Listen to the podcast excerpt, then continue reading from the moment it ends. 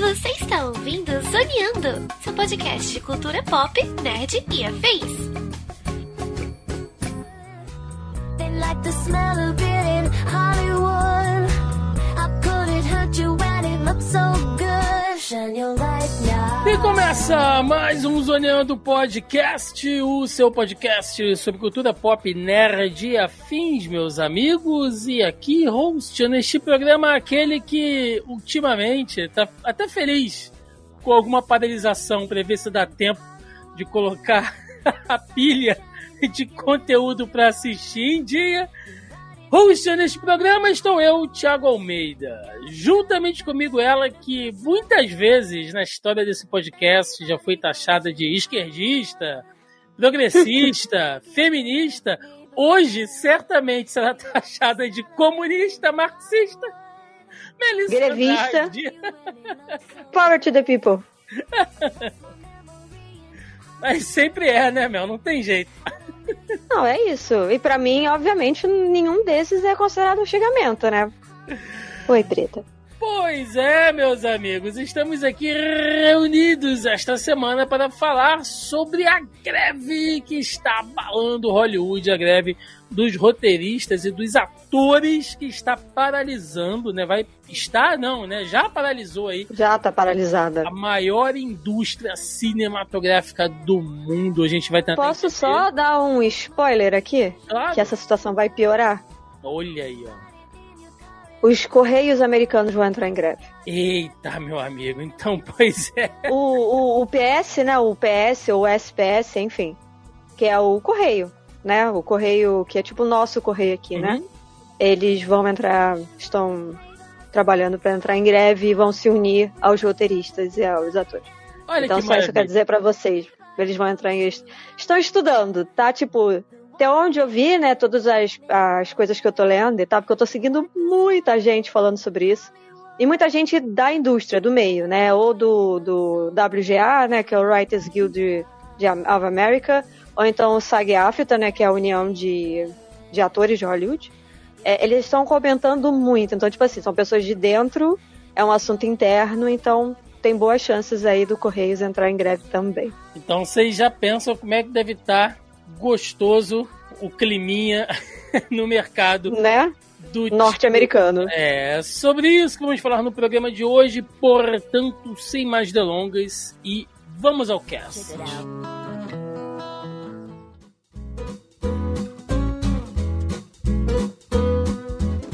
Melissa Andrade, vamos lá. Greve Vamos. greve, greve, greve em Hollywood. É uma coisa que já vem sendo comentada há algum tempo. A, a galera que já acompanha aí a gente nas nossas lives de quinta-feira, quando a gente fala sobre as notícias, a gente já vem fomentando isso, ali algumas discussões, né? E eis que recentemente os atores, né? O sindicato ali dos atores, eu tô chamando de sindicato, né, gente? Tem um nome específico, então acho que é para facilitar o entendimento de todo mundo aqui. Um Se é SAG, o outro é WGA.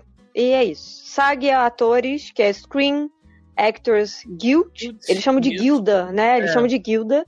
A gente até poderia chamar de guilda também, por que não? E o outro é a guilda dos roteiristas. Então é guilda dos atores e guilda dos roteiristas. Um é SAG, o outro é WGA. Se os carteiros entrarem em greve, vai ter a guilda dos carteiros?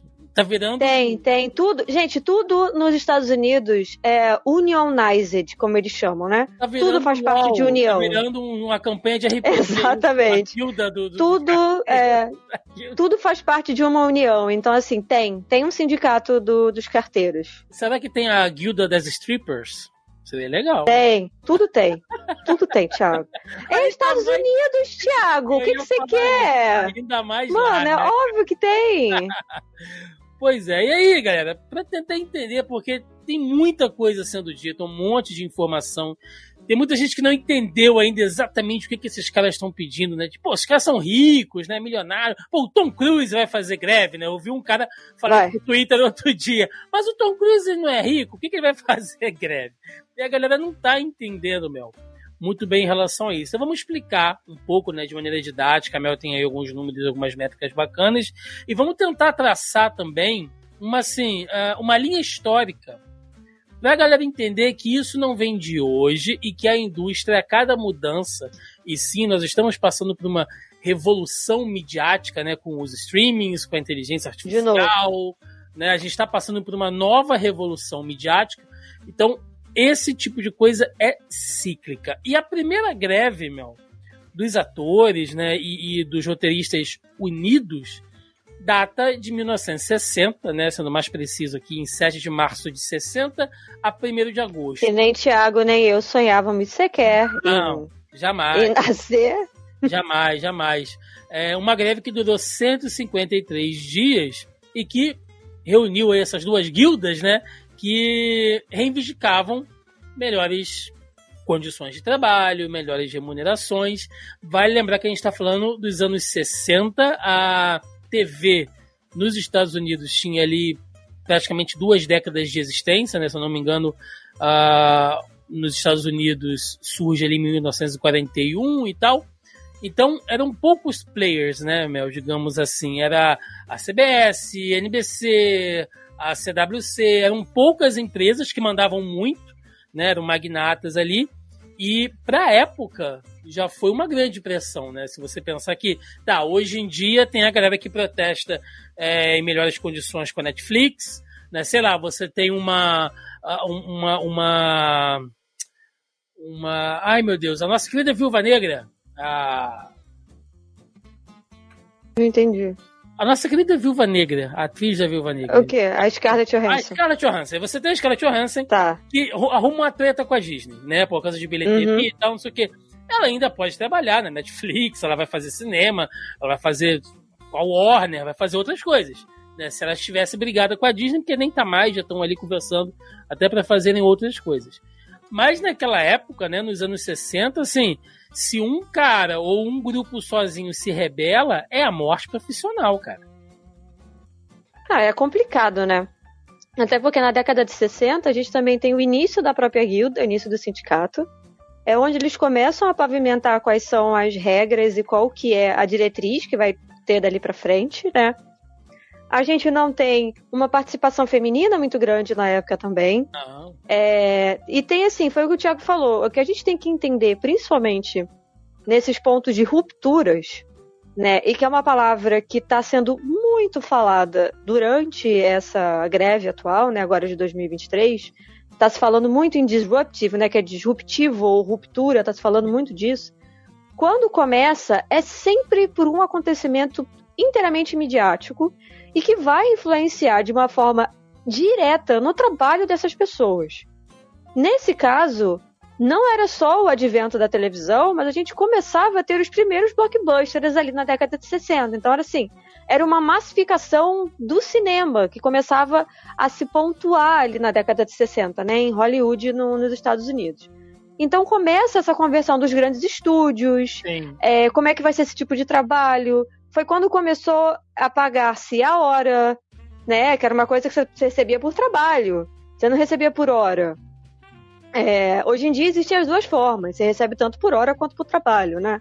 Então, assim, foram coisas que começaram, tiveram início ali na década de 60. E, gente, greve é sempre, sempre necessário. E a greve tem que ser incômoda. Que ela tem que incomodar. Porque senão não faz sentido você fazer greve. Se ninguém tá É. incomodado com aquela porra, não faz o menor sentido você fazer greve. Então, assim, quando, por exemplo, no Brasil tem greve de professores, é incômodo pra caralho. Por quê? Ah, Né? E quando, parar assim- a rodovia, vai parar a Paulista. Não, não. O que eu quero falar de incômodo não é nem isso, né? Tipo, mas deixa eu concluir meu raciocínio pra não falar que Sim. vão fazer um recorte e falar que eu sou contra os professores, né? Pelo amor de Deus. Sou contra a educação no Brasil. Vamos educar as crianças em casa. Olha onde você vai. É, né? Assim, quando as pessoas falam que, caralho, a greve dos professores é incômoda, por quê? Porque a gente vai ter milhares de alunos que vão ficar sem aula, o seu ano letivo vai ficar atrasado, Sim. você vai atrasar o ano, você vai atrasar um monte de coisa.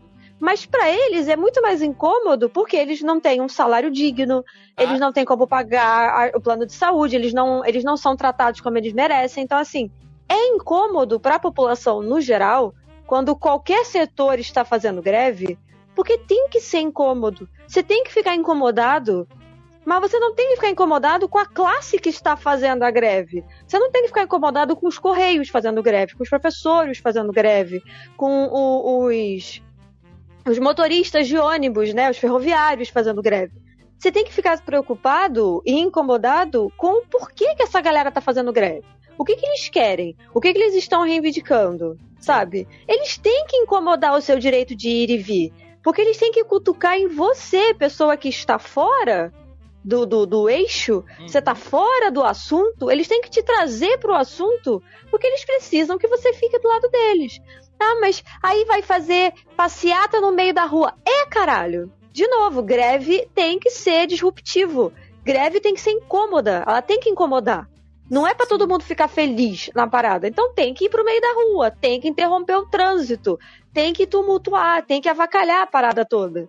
Que greve é isso, gente. Se a gente for lembrar, um exemplo até recente aqui na nossa história, uma, uma greve que foi de certa maneira abraçada, né, pela sociedade brasileira como um todo, foi a greve dos caminhoneiros em 2018, né? Tô falando aquela de 2018 durante o governo Temer ainda. Não a que ocorreu depois, que teve cunho Não, aquela ali a gente... e, e partidário, mas... Deixa quieto. É, mas naquela greve lá de 2018, você é, é, viu que teve, assim, uma adesão da sociedade como um todo porque a galera entendeu, né, que eles estavam passando por uma situação difícil, uh, essas empresas de transporte, eles estavam fazendo exigências de prazos cada vez mais malucos. Os caras têm que andar drogado, pô, cheio de rebite na ideia, sabe? Dirigindo a milhão, sem ter seguro de porra nenhuma, sabe? Fica sem ver a família. E aonde mal, que a parada é disruptiva? Porque você não recebe a carne, Exato. você não recebe o arroz, você não recebe os medicamentos. Exato. Você não recebe nada. Então, assim. E a sociedade a gente vive. Entendeu? A gente vive numa sociedade que a gente fala muito, né? O Thiago sabe, né? A gente conversa muito de consciência de classe. Então eu acho que a gente vive numa sociedade e aí, de novo, a gente só pode falar da sociedade que a gente vive, então a gente só pode falar da sociedade brasileira. A gente vive numa sociedade, mas num, num contexto em geral, num quadro no geral, a gente vive em sociedade que não tem consciência de classe. Não. Você não tem consciência de classe. Você não tem noção que o que você tem dentro da sua casa o outro não tem. E se o outro não tem, é o seu dever, no mínimo, lutar para que o outro tenha a mesma coisa. Porque você não é milionário. Não é pra você ficar do lado do milionário, ficar do lado do dono da empresa. Mano, você não tem 1,000,1% do que aquele filho da puta tem. E muito provavelmente você não vai chegar na quantidade de dinheiro que aquele cara faz em vida. Então, assim, a galera me, me espanta muito. meritocrata, gente. Não basta Exatamente. trabalhar enquanto eles dormem, não, porque senão é, vigia noturno não era. já tava milionário. É, porra, então assim, a galera não tem o mínimo de consciência de classe, é, entendeu? Não, então, pelo amor de Deus, pelo amor de Deus gente. Sabe, ficar defendendo empresa milionária. Sim. Ah, porque é o CEO, porque é o fulano. Ah, não, porque. Ai, mas o meu não consigo ir pro trabalho, não sei o quê. Mano, porque ele é classe trabalhadora igual a você. Exato. Você é arrombado, que sai todo dia para trabalhar de manhã, ou trabalha horário comercial, ou trabalha batendo cimento, ou trabalha, sei lá, qualquer coisa. Se você é um trabalhador braçal, não necessariamente você trabalha com as mãos, mas você está inserido no mercado de trabalho e você não é o seu próprio patrão, e eu não estou falando de PJ, tá? Só quero deixar muito claro. Não estou falando de PJ ser o seu próprio patrão. Se você não ganha uma quantidade absurda de dinheiro e se você parar de trabalhar, tu fica na merda, você é pobre. É, é, é simples. Não, Essa equação é coisa, é muito simples. Se você... se você parar de trabalhar, você não tem mais o dinheiro e você não consegue mais sustentar o seu estilo de vida. Se você parar de trabalhar, você é pobre. Não, e é isso. E, isso é se, é consciência de classe. Se você, saca? Se você é, é, tem uma loja, tem uma padaria, tem um mercadinho, tem, sei lá, uma sapataria, e você acorda cedo, abre a sua loja, ajuda você a limpar é a sua loja, se você tá lá no caixa todos os dias, é, se você trabalha tanto ou mais que os seus funcionários, você tá mais perto da classe trabalhadora do que do patronato, tá, gente? E digo mais, por mais que você tenha sua sapataria, sua padaria ou qualquer outro é. tipo de loja, se essa loja pega fogo, se ela quebra, Se você não tem como sustentar essa loja, o que, que acontece com você? Pois é, Você, fica tá- na você rua tá da bem- amargura, ou seja, você é pobre. Você tá bem mais isso. próximo do seu funcionário do que, sei lá, da, do, do dono, da dona da. Magazine Luiza, né? Digamos assim. Exatamente. E aí a gente tá falando, né, não é, Década de 60, né? onde já havia essa consciência de classe que a gente citou aqui, né? Momento marxista, né? É, é, depois dessa consciência de classe que a gente citou aqui, é, eles conseguiram, né, assim, a- a- atender algumas das suas reivindicações, alguns atores, né, e, e- e de, de nome e peso da época foram essenciais para que essas vozes foram ouvidas, né, e aí só reiterando o que você falou da, da, da importância da adesão de todo mundo, né, como apoio, então a gente tem, sei lá, nomes como ah, o Kirk Douglas, né, o grande Kirk Douglas, Charles Heston. Então, toda essa galera da época apoiou, né, nomes grandes da época que apoiaram e conseguiram atender ali as suas reivindicações, né, como ah, uma remuneração melhor e a questão, Mel, dos resíduos, né, que, que eram, assim, é, a gente está falando de década de 60, né, a gente citou aqui que o cinema já estava engrenando, filmes grandes ali, mas tinha também a questão que essas redes ah, domésticas, né? Elas passavam filmes e reprises de séries e sitcoms, e, enfim. ah, e ninguém recebia mais por aquilo ali, né? Se tinha uma cidadezinha lá no interior do Texas passando um filme, sabe, repetindo esse filme várias e várias vezes, o roteirista nem sabia que aquilo estava acontecendo e não estava recebendo um puto em relação àquilo ali. Então eles reivindicavam também sobre isso, e isso passou a ser melhor atendido. Os anos se passaram, né, as décadas se passaram, Só um recorte aqui, pra quem acha que essa parada de resíduos é muito estranha e tal, isso acontece no Brasil também. sim, É, eu não sei se o Thiago vai lembrar, né? Não sei se o pai dele costumava comprar jornal e tal. Mas ah, eu não sei se ainda, isso ainda acontece. Que eu não assino mais o jornal físico, então eu não sei. Mas há uns bons anos atrás, é, vinha no jornal Globo, né? Por conta da emissora Globo, vinha no jornal Globo todo domingo. No canto do jornal vinha um quadrado, naquela revista da TV, né? Vinha um quadrado avisando que, olha, atores que trabalharam nas novelas tal, tal, tal. Todas as novelas que estavam sendo reprisadas. Na verdade, na época não tinha tanta. Não tinha tipo canal Viva que reprisava tudo e tal.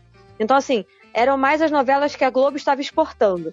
Então, todas essas novelas que estavam descritas nesse quadrado, que eram exportadas, tinham um aviso no jornal pedindo para que os atores que trabalhavam nessas novelas ou que trabalharam nessas novelas, aí tinha listagem das novelas, que essas novelas estavam sendo transmitidas em outros países, que era para eles entrarem em contato, para eles receberem o cachê de acordo com a retransmissão dos direitos de imagem.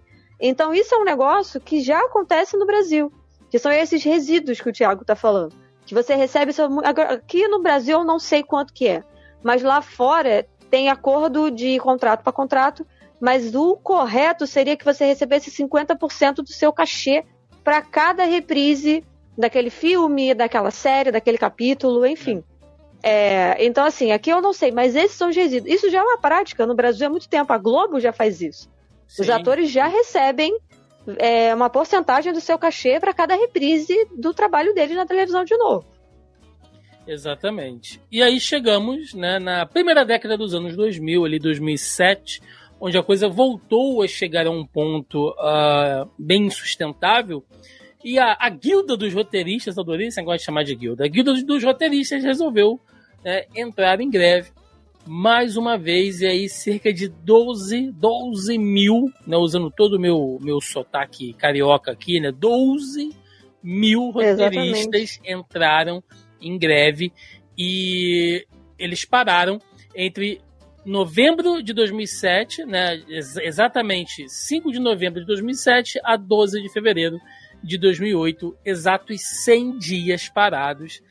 E isso gerou, né, meu, uma série de consequências. 2007 não faz tanto tempo assim, a maioria de nós já acompanhava o cinema ou já produzia alguma coisa. Eu comecei a produzir já conteúdo mais ou menos por essa época, então a gente já ouvia falar sobre aquilo. É lógico que ah, o mercado ainda era outro, né? Ah, outras tecnologias estavam em alta que, inclusive, foram foco dessas reivindicações.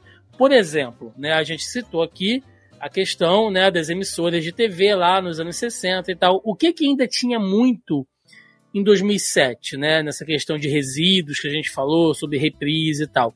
Agora, além de cinema, TV, né, uh, e tanto aberta né, como a fechada, a cabo, enfim, nós tínhamos outras, tec outras tecnologias, Mel, que reproduziam esse material, como, por exemplo, o DVD.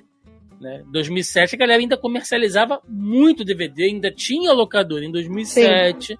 né? Não, não, é algo assim tão anormal. Serviço de streaming praticamente nulo, assim, o mercado, pelo menos aqui no Brasil, eu não me lembro de ter nada de streaming ainda, era TV a cabo forte, Sky, a Globosat, a TVA, enfim, mas não tinha controle sobre isso, né? E algumas mídias digitais também ali, como mais tarde o próprio Blu-ray, né? Uh, essa galera não tinha controle de nada disso. Você estava vendendo DVD aqui no Brasil.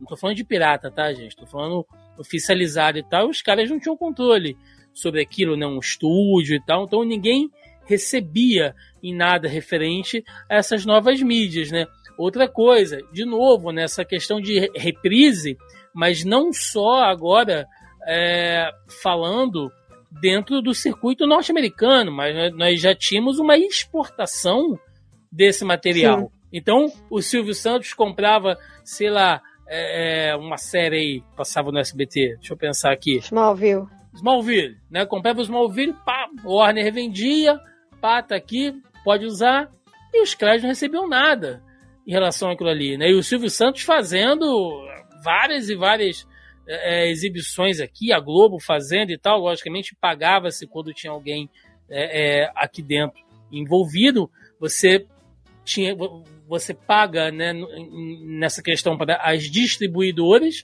né, da Sony, da Fox, da Warner, mas a galera na ponta da linha não recebia nada.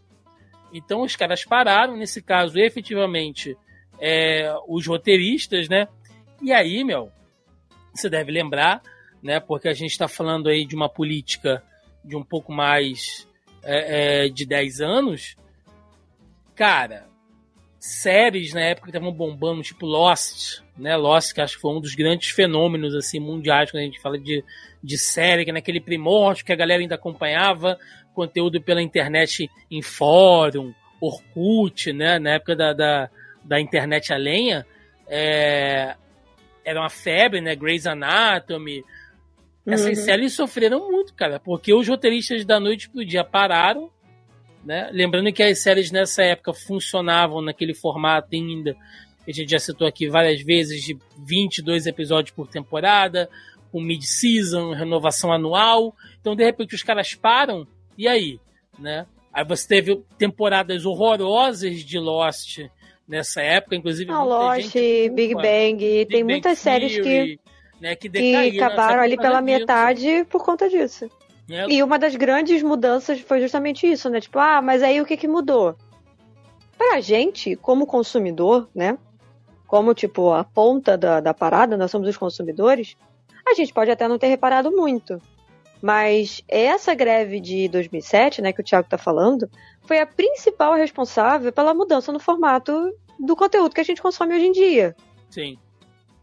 Não é, não é que eles entenderam que uma série menor, né, que era uma coisa que o Vince Gillian já estava fazendo com The Breaking Bad, né, que são, é, são temporadas muito mais curtas, por exemplo, não é que a indústria entendeu que fazer uma série com menos, é, fazer temporadas com menos episódios aumenta a qualidade dos episódios, até porque isso não é regra, né? Sempre tem uma exceção. Às vezes uma, às vezes uma temporada curta. Apesar da gente ter percebido que melhorou um pouco, né? Dependendo. Não, da, sim, da melhorou. Mas assim, não foi porque, ah, não, a gente vai diminuir. O que eu quero dizer, o raciocínio dos caras não foi pensando na qualidade do produto. Não. Mas foi para assegurar, para se assegurar, na verdade, não segurar, mas foi para assegurar o fato de que eles teriam uma história inteira e que os caras não entrariam em greve de novo. Foi para assegurar que eles iriam entregar a história completa, entendeu? E aí, o que, que o que, que foi o pulo do gato do, das grandes indústrias, né? nesse caso do da outra associação dos estúdios, porque tem uma outra associação de estúdios também, é, que é uma outra sigla absurda. É, botar aí a guilda dos estúdios, né? A guilda dos estúdios. Eles foram espertos. Ah, então beleza. Então, ao invés da gente fazer agora as séries, né, com 22, 24 episódios, às vezes até 25, né, é, a gente vai fazer pela metade. Porque aí a gente garante que a, eles consigam entregar esse projeto pra gente, a gente não fica sem, a gente consegue fechar aquilo ali e tal. Calhou de que isso é, acabou melhorando a qualidade das produções de uma forma em geral, né? Mas não foi pensando nisso que eles diminuíram a quantidade de episódios. Sim. Foi só para se resguardar e não ficar dependente dos roteiristas. É, mostrando o impacto isso dentro da indústria, né? E aí, só por curiosidade, não é guilda. Meu, eu olhei aqui, é uma aliança. Né? É a AMPTP, é a Alliance É. of Motion Pictures and Television Producers. Ou seja, era a guerra da, da guilda contra a aliança. Entendeu? Warcraft essa merda agora, né? É, exatamente. Praticamente. Se fosse a Exatamente. horda contra a horda dos roteiristas contra a aliança dos produtores. Mas vocês não entenderam, a gente tá do lado da guilda. É, nesse Só caso. pra vocês saberem. É, mas eu jogo horda de todo jeito, então tá tudo bem.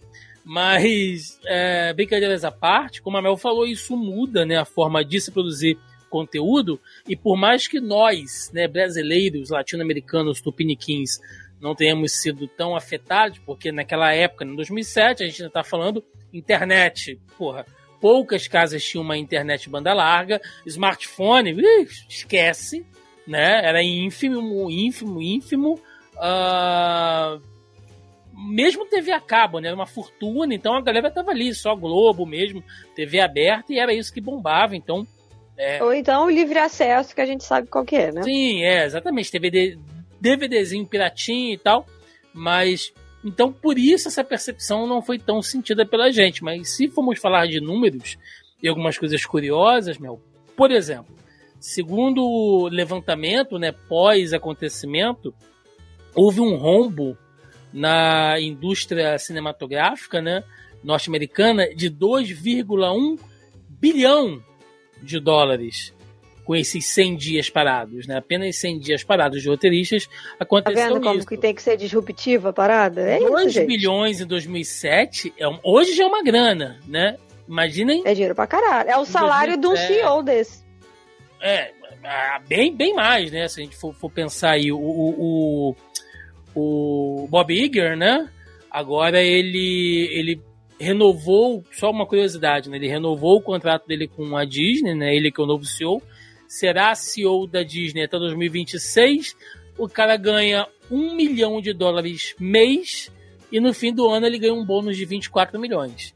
Ou seja, é foda, né? Você vê um cara desse ganhando muita grana e a galera tendo que brigar na rua aí por melhores ah, condições e remunerações. E aí algumas curiosidades, Mel. Por exemplo, nesse ano de 2007, o Globo de Ouro, pela primeira vez, né, desde que foi ah, exibido, né, ah, não foi transmitido, né? Desde a primeira vez que ele foi televi- televisionado, não foi transmitido no ano de 2007, meteram um reality show lá nos Estados Unidos, enfim, isso virou, virou piada, né? É, muitos nomes da época, quando lembram disso em entrevistas, né? Tem uma do Michael Bay, que eu gosto muito, que é daquele Transformers, né? A Vingança dos Derrotados, dos Caídos. É o segundo filme, né? Que é aquele que o pessoal Era uma coisa de sacaneia. Fallen. É, É. que o pessoal sacaneia, que é aquele que mostra o, o, o saco do robô velho, que o robô levanta, tem a Ah, bola é. nada.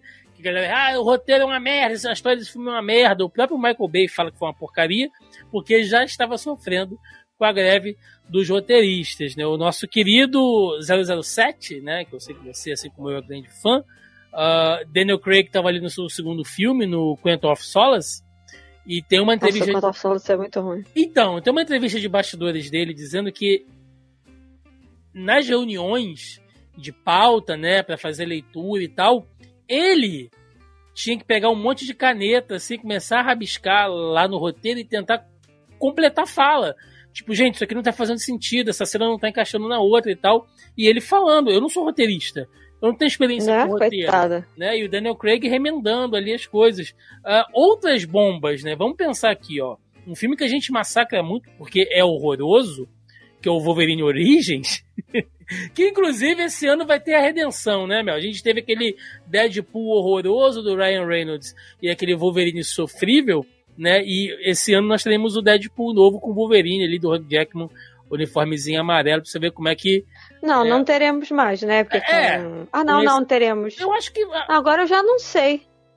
alguns vão sofrer atraso, mas eu não sei. De repente. Não, não, não. Eu não sai. sei por conta da, da origem. Porque o Ryan Reynolds é canadense e o Hugh Jackman é australiano. Então eu não sei a que guilda que eles respondem. Por isso que eu falei que eu não sei, entendeu? Uhum. Eu não sei se eles são associados dessa específica é, norte-americana. Sim. E aí eu não sei se eles podem trabalhar. Entendeu? Aí por isso que eu parei agora, então eu não sei. Talvez eles, provavelmente conhecendo dos dois, eles vão fazer greve junto em soli- solidariedade. Sim. Então vai, deve atrasar. Não, tem Independente contar se eles tem o podem restante ou não, do vai atrasar. elenco também, né? Tem o restante do elenco. É, Então, exatamente. Tem toda a equipe, então, enfim. Mas só falei por curiosidade, que a gente tá falando de um filme que foi uma bomba, né? Na época É. eu já achei esse filme ruim, gente. Não, vem, não tem essa de que, ai, mas na época todo mundo gostou. Eu já achei horroroso na época esse filme. Não, E gente, outros- nem. Não, não, tem. não, pelo amor de Aliás, todo. Gente, excluindo Logan, que é uma obra de arte, todos os filmes solos do Wolverine são sofríveis, tá? É, E aí nós temos outras pérolas do cinema, Mel, ma- maravilhosas, que foram fruto né, da, da, da greve dos roteiristas de 2007, como Dragon Ball Evolution, né? Essa coisa assim que a galera que é mais feio que tapa em cara de mãe, né? Dragon Ball Evolution e J. Joe, a origem do cobra.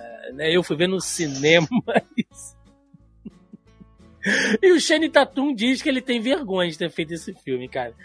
Mas, enfim, né? De qualquer maneira, em 12 de fevereiro de 2008, es- os caras conseguiram acertar ali e as coisas voltaram, né? é, é, atendendo essas reivindicações ali da venda de outras mídias, DVD, TV a cabo, exportação, né?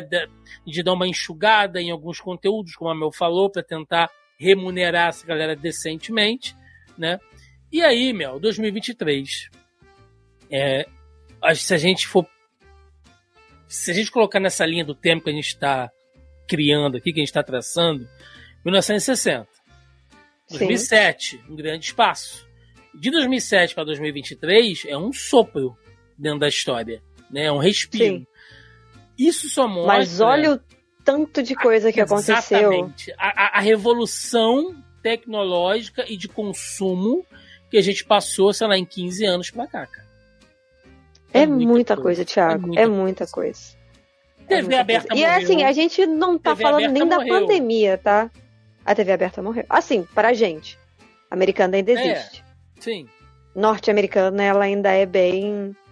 Ela, ela ainda resiste. Não sei Os se ela existe, chegaram, mas ela resiste. Né? Nós vivemos aí a, a guerra dos streamings hoje, cada estúdio com o seu streaming. Outros players chegaram, né? Você tem o, o mercado sul-coreano forte, batendo, disputando pau a pau a audiência. Né, o mercado indiano, agora começou a febre das séries turcas, né, cara? Virou uma maluquice isso. Então a galera que tá curtindo isso demais. Ou seja, a minha mãe já- ver. então, já não é mais um mercado hegemônico.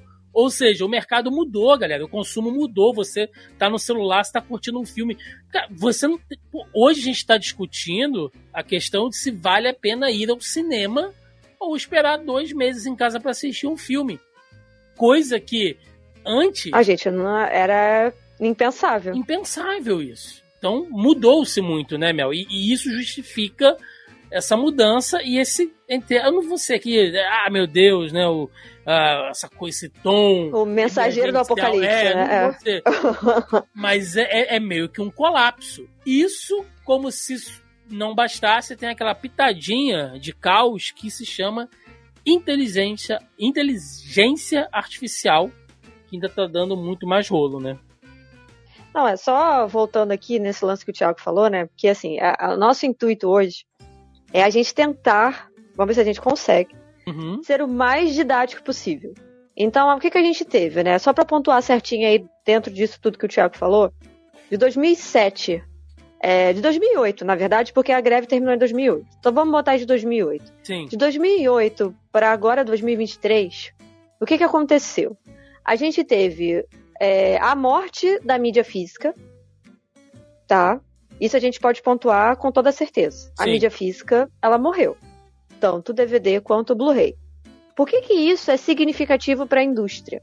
E isso eu aprendi vendo uma entrevista do Matt Damon, quem quiser assistir, naquele negócio do Hot Wings, que as pessoas vão para comer aquelas coxas de frango super temperadas Uhum. e tal. Tem um canal disso no YouTube, vão lá, catem a entrevista do Matt Damon, que eu acho que É tem mesmo? tradução em português. É. Ele fala isso ali. Fonte aleatória, Melissa. Não. Enfim, mas é Não, importante. tudo não, sim, claro. O que que o Matt Damon, o que que ele, que que ele explicou ali que era uma coisa que eu não sabia? E aí a gente volta nesse gancho aí que eu tô falando do que a mídia morreu. É, quando um ator, e aí eu vou tentar citar exatamente o que ele falou, tá, gente? Uhum. É, quando um ator fazia um filme, é, no contrato, né, que o agente desenvolvia junto com o estúdio e tal, ele poderia escolher se ele iria pegar os residuais da bilheteria ou da venda do DVD. Ou as duas coisas. Ele não era obrigado a escolher entre A ou B, ele poderia escolher A ou B ou A e B. Poderia ser os dois. É, então o ator sabia que se ele não fizesse, se o filme não fizesse uma bilheteria boa o suficiente para ele tirar uma porcentagem boa daquela bilheteria, para ele fazer um dinheiro, ele poderia contar com a segunda metade daquilo quando a mídia física fosse lançada e as pessoas comprassem aquilo ali, tá? É. Isso ele explica na entrevista. Parece bizarro, ele com a cara suando, comendo parada super apimentada, mas ele tá explicando isso na entrevista, né? É, e aí ele fala que essa era uma garantia dos atores, que você É. tirava os seus, a sua porcentagem dessa mídia física, tanto DVD quanto Blu-ray. É, isso não tem com os streamings. Por que, que isso não tem com os streamings? E não tem nem como fazer isso. Por quê? Como é que você vai quantificar é, e qualificar aquela série, aquele produto que ele vai ser sempre novidade para alguém em algum momento. Não interessa se ele lançou um filme ou uma série no dia. Que dia é hoje? Dia 18? Hoje, dia 18. Beleza, não interessa se ele lançou o filme no dia 18 de julho de 2023. Eu vi no dia 18 de julho de 2023. Se o Thiago decide ver isso daqui a 20 dias, daqui a um ano, é novo pro Thiago. Porque ele nunca viu aquilo ali. E aquilo ali é novo na plataforma. O Thiago assistir daqui a um ano não conta como reprise. Conta como uma única visualização. Faz sentido. Porque ele não viu aquilo ali. É um conteúdo novo. Não existe quantificação de reprise em streaming. E no momento que morre a mídia física, DVD e Blu-ray, os atores, não só os atores, mas roteirista, toda a equipe técnica, todo mundo que trabalhou no filme ou na série, né? Porque a gente pode falar de box de DVD de, de séries também, né? É, box de DVD também conta, de, de Blu-ray. Essa galera não tá recebendo. Então, assim, esses residuais que sustentam muita gente não tem como quantificar, porque você não consegue fazer isso no streaming. E aí, por que, que é importante, né? E, perguntas aqui que eu acho que devem ser respondidas, né? Precisam, na verdade, ser respondidas. É uma coisa que o Thiago e eu estávamos comentando antes de começar o episódio é que muita gente não tem noção da quantidade de atores que existem. Sim. Todo mundo acha que a galera é uma Mary Streep da vida, é um Tom Hanks, é um Tom Cruise, é um Denzel Washington, Robert Downey São Jr., pessoas- né? Ganhando. um Robert Downey Jr., sabe? Sei lá, um Al. Pacino, um Robert De Niro. Enfim, gente, só pra vocês Não terem é. uma noção, agora a gente vai entrar na parte didática de fato, né? Foco aqui. É, a guilda dos atores, atualmente, essa guilda dos atores em Hollywood, tá? Que todo mundo ficou muito assustado quando descobriu que a Fran Drescher era a presidente do, do- da guilda, né? A Denene. Todo mundo ficou assustado quando descobriu que era ela, e a mulher é foda pra caralho, porque ela fazia uma série de comédia. Você lembra dessa série, Thiago Denene? Não lembro, cara. É naquela que falava assim, ai, Mr. Sheffield. Que ela era bababá, que ela ia pra cá. Gente, Nanny, série clássica da Sony, que passava, acho que é, é da Sony os direitos, né? não sei se depois mudou, mas enfim. Fran Drescher, se o Thiago for olhar ele, ele vai ver a cara e vai falar: Ah, tá, essa mulher, tá, sei quem é. Ela é a presidente da, da guilda dos atores. É, mas assim, deixando essa coisa que foi. pegou todo mundo de surpresa. Eu já, eu já sabia disso, mas foi curioso ver todo mundo muito surpreso com o fato de que uma atriz de comédia era a presidente da guilda dos atores, né? É, mas só para vocês saberem, atualmente existem é, registrados na guilda 160 mil atores. Vocês sabem, ou vocês talvez tenham uma noção, de quantos atores dentro desses 160 mil são de fato milionários? É 1%. 1%.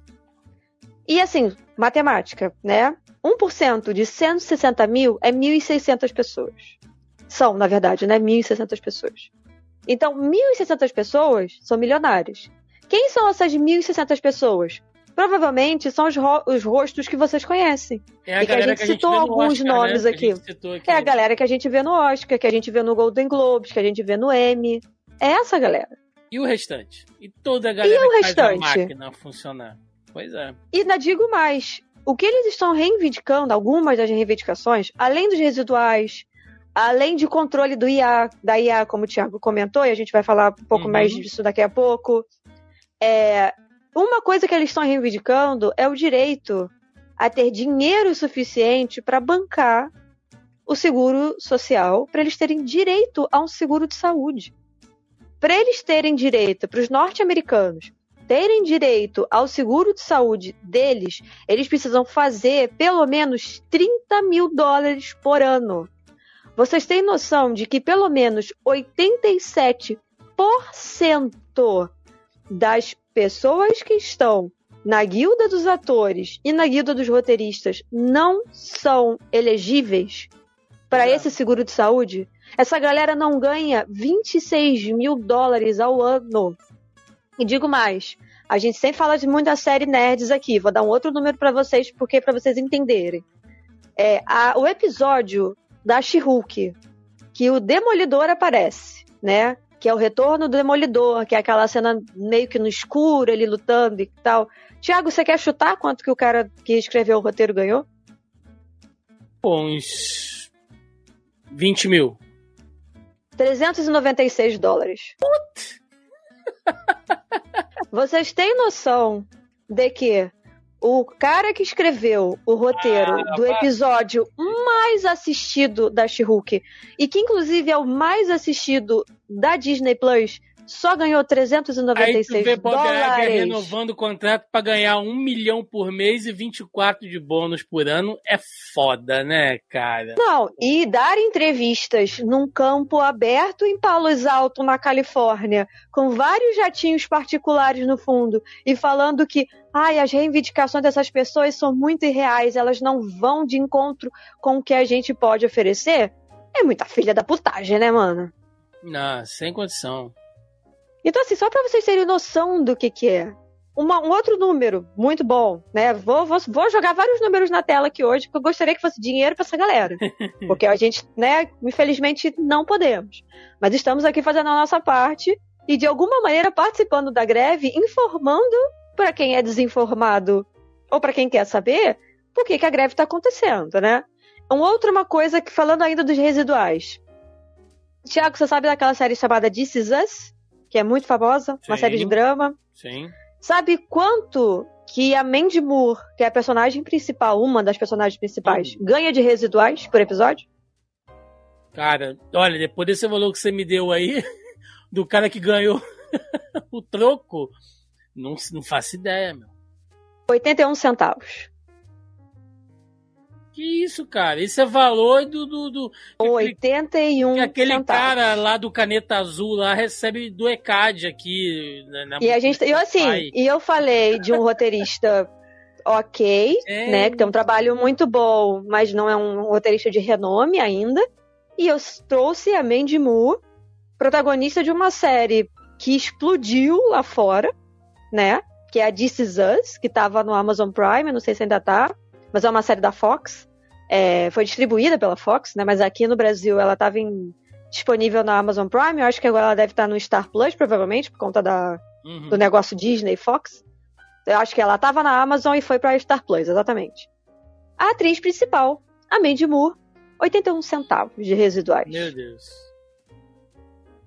Então, assim, gente, quando a gente tá falando. Quando eu vou, só voltando, né? Não quero me repetir, mas acho que é bom pautar isso. É. Não é pouca merda. Eles não estão ganhando, eles não estão recebendo o suficiente. Para séries como This Is Us, como Origins The New Black, que foi a série responsável por colocar Netflix no mapa. E as atrizes ganham 42 centavos de residuais. Não, Sabe? Só, só, só fazendo uma, um- uma vírgula aqui, Mel, só para apoiar o que você está dizendo, é, tem dois fatores importantes, né? Um desses que você citou, que os caras não têm seguridade social, né? E lembrando que também não tem SUS, né? Então, assim, você não tem nada disso lá para apoiar os caras. É, viva o SUS. Ah, Viva o SUS. os caras se aposentarem e tal, tem toda essa, essa briga, né? Vale lembrar que nós tivemos uma coisinha aí nos últimos três anos chamado pandemia, que isso ferrou assim, o mundo inteiro, tá, gente? Mas o mercado de mídia, alguns meios sofreram muito, né? A gente já falou sobre isso aqui. É, bares e restaurantes sofreram muito, academias sofreram muito, e essas atividades artísticas coletivas sofreram muito, cara. Teatro. E foi o que sustentou Cinema. a galera em casa, né? E sustentou a galera em casa. Ou seja, essa galera não podia gravar, não podia trabalhar, mas o trampo que eles fizeram antes é o que manteve a galera em casa sem enlouquecer. Ou seja, é, é- é uma, é, é uma ah, controvérsia, Mel, é uma ironia cruel, se você pensar assim, né? Quando a gente pensa. E assim, porque, de novo- Sem, sem, sem contar que, que o custo de vida norte-americano subiu muito nesses últimos Sim. cinco anos aí. Então, Uhum. E por que, que os residuais são tão importantes? Principalmente para os roteiristas, né? São importantes para os atores também, é óbvio, porque eles assinaram um contrato, Uhum. é o direito de imagem deles. claro. Mas se a gente for falar de oportunidades de trabalho, né, de uma forma em geral, acredito eu, né, e aí agora eu vou cagar um pouco de regra aqui, mas por que que para os roteiristas, na minha humilde opinião, é- os residuais são um pouco mais importantes do que para os atores? Não que para os atores não seja importante, também é. Mas por que que para o roteirista? Porque para o roteirista é muito mais difícil você conseguir fazer, você fechar um trabalho, sabe? É muito mais difícil. Se você tem a garantia dos residuais, você não depende de, de pagamento de contra-cheque a contra-cheque. Se eles têm essa garantia desses residuais, toda vez que aquela série for reprisada, que aquela série for exportada para televisão, for para TV a cabo, eles vão ter uma grana ali para sustentar, eles vão ter uma grana para se segurar, sabe? Então, assim, é por isso que eles estão brigando pelos residuais. E não só isso, é, eles estão brigando também para participarem ativamente das salas de reuniões, para não serem justamente substituídos por inteligência artificial, Sim, sim. porque é o que estão tentando fazer, né? E assim, eu acho que uma coisa que a gente não falou é que como que começou a greve, gente? Tudo, como eu falei nos Estados Unidos, é unionized, como eles chamam. Tem as uniões, são os sindicatos, são as guildas. É, assim como tem aqui no Brasil também, vocês sabem.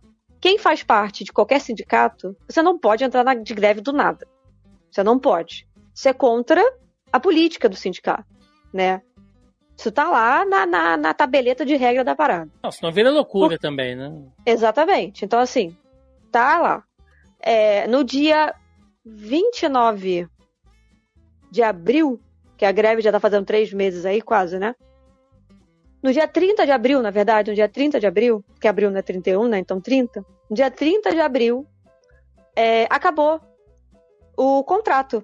Esse contrato que foi assinado em 2007, que a gente comentou aqui, né? Em 2008, na verdade, no dia 12 de fevereiro de 2008, que ele foi assinado dos roteiristas, esse contrato acabou, a vigência dele, né, a validade, acabou no dia 30 de abril. É, e aí, o que, que acontece? Eles não estavam planejando a greve. Eles mandaram um documento para a aliança dos estúdios, com todas as, as exigências que eles queriam para a renovação do contrato para a vigência de mais X anos, que a gente não sabe qual é essa duração agora. Uhum. Ou qual vai ser essa duração. E a Aliança dos Estúdios simplesmente se recusou. E aí eles entraram em greve. Não foi uma parada Por- do nada também, né? Eles, eles É, sabiam, exatamente. já tinham sido avisados. Então, assim, quem me segue lá no Twitter, eu já tô cantando essa pedra. Eu falei, Vai gente, o contrato vai terminar, eles vão entrar em greve.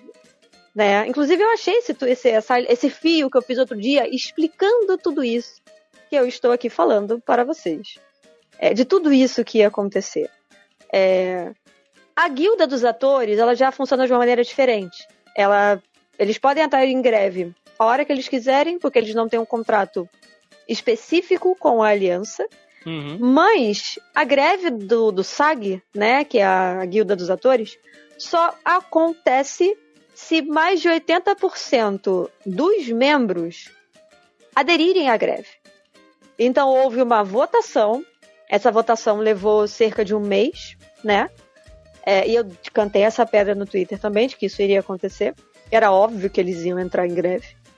E o martelo perfeito para a greve acontecer foi um CEO de um estúdio grande, que eu não lembro se foi a ABC ou se foi a NBC. É, vazou uma reunião, né, interna que os estúdios estão tendo, dizendo que eles iam deixar esse pessoal fazer greve à vontade, ficar na rua, porque eles iam arrastar essa greve até outubro, porque eles queriam que essa galera perdesse suas casas e morresse de fome. E aí, quando essa Olha. galera começasse a perder as casas e não ter dinheiro para botar comida na mesa e sustentar a sua família com comida, com nada disso, aí eles iriam voltar com o rabo entre as pernas correndo para os estúdios e iriam acabar aceitando qualquer contrato mequetrefe que eles empurrassem para eles ali só para Exato, ganhar um cara. dinheiro. No instante, no instante que essa notícia veio à tona e que isso bateu para todo mundo de Hollywood, eu falei assim: agora o cara jogou total, sabe, o esgoto inteiro no ventilador. E é por isso Aí, se eu que não tem me engano- aquela adesão que a gente falou, cara. É Exatamente. Eu- assim, não foi 100% dos atores, tá, gente? Nunca é 100%. Mas foi quase unânime. Até onde eu sei, foi quase unânime de entrar, sabe? De entrar em, em greve. E você tá vendo. E assim, o mais emblemático, pra mim, pelo menos, né? Vendo essa coisa toda, é que no dia que estourou a greve, que foi, acho que, sei lá, semana passada, né? A greve dos, dos, dos atores, no caso. É, Tem vários vídeos no Twitter, se vocês quiserem, procurem. De todo mundo fazendo, tipo, e tem vários piquetes, né, em, em estúdios específicos. Tem uma galera na porta da Universal, tem uma galera na porta da Warner, tem uma galera na porta da Amazon, tem uma galera na porta da Disney. Então, assim, tem uma galera ali rodando, né, em lugares diferentes e tal. Pessoal todo junto, ouvindo rádio, esperando o anúncio da greve, se a greve dos atores iria acontecer ou não.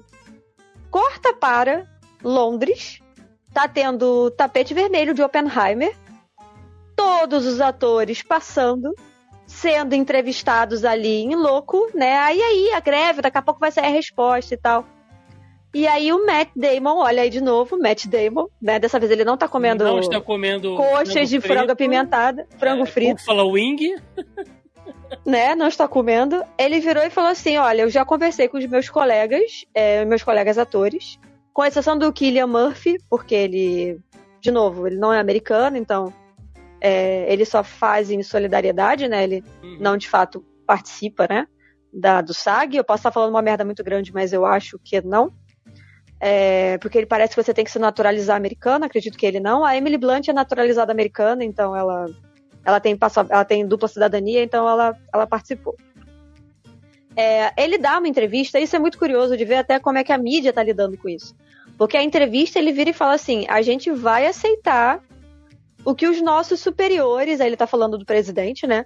O que a grande maioria. Então, assim, se para a grande maioria for válido uma greve, a gente vai sair todos juntos do tapete vermelho. E foi exatamente E foi o isso que que, eles aconteceu. fizeram. Pois é. Saíram todos, e quem deu o anúncio foi o Christopher Nolan, falando: olha, os atores não estão aqui, porque começou a greve é, dos atores em Hollywood e eles vão se juntar aos seus agora, eles não podem mais promover e tal. E, gente, vamos falar também, Thiago, que a gente tá no melhor momento para eles fazerem isso, porque a gente tá nas férias de verão americana. A agenda É tá agora. agora. Que vai sair Blue Beetle, não vai ter Blue Beetle. A gente não vai ter mais as, as paradas de Barbie, de Oppenheimer, Missão Impossível, nada disso, sabe? Então, assim, Blue Beetle tá aí. A galera tava louca. O filme, gente, o filme ainda vai sair, tá? Uma coisa que o pessoal da- das guildas deixa claro é que, até o presente momento, a gente não está reivindicando nenhum tipo de boicote. Então, vá ver o filme, vá comentar sobre, vá falar. Nós que somos pertencentes à guilda, não podemos furar a greve. Mas Lógico. vocês podem seguir consumindo a parada. Vai seguir, o filme vai sair. A gente não tá promovendo boicote. Em momento nenhum eles promoveram boicote. Mas uma coisa interessante dessa entrevista do Matt Damon é que quando isso foi noticiado, teve um veículo em específico que ele fez um recorte muito errado do que ele falou. Sabe? Hum. Como se ele tivesse sendo contra a greve. E aí fizeram uma montagem, né, do tipo falando assim, olha só, acho que os advogados do Matt Damon estão atentos, né? Porque eles tiveram depois de fazer uma errata, do tipo, olha, desculpa, nós tiramos de contexto o que ele Tipo falou e tal, choquei, então né? assim. Tipo a choquei norte-americana. Exatamente. Então, assim, é, uma das, né, tipo, tem muitas exigências, mas assim, eu acho que eu já falei bastante, então vou Uhum. te- deixar um pouco o Thiago dar uma conduzida aí, enquanto eu bebo uma água. É, assim, vo- você trouxe os pontos principais. né, A a gente ainda vai falar sobre inteligência artificial, mas antes de chegar lá, tem algumas coisas que você citou que eu acho legal a gente complementar, Uhum. né? Quando você disse sobre streaming, né, que eh, essa questão dos resíduos, é, cara, é, se a gente pensar, Mel, não há e, e- e olha como essa greve pode ser importante, tá? Há algum tempo já vem se levantando uma maior clareza, uma maior transparência dos serviços de streaming em relação à audiência dos seus conteúdos. Por exemplo, a Netflix lança uma série lá. Você começa a assistir a série, daqui a pouco é cancelada. E uma série que ninguém ligava lufas é renovada, duas temporadas. Aí você fica tipo, porra, como assim?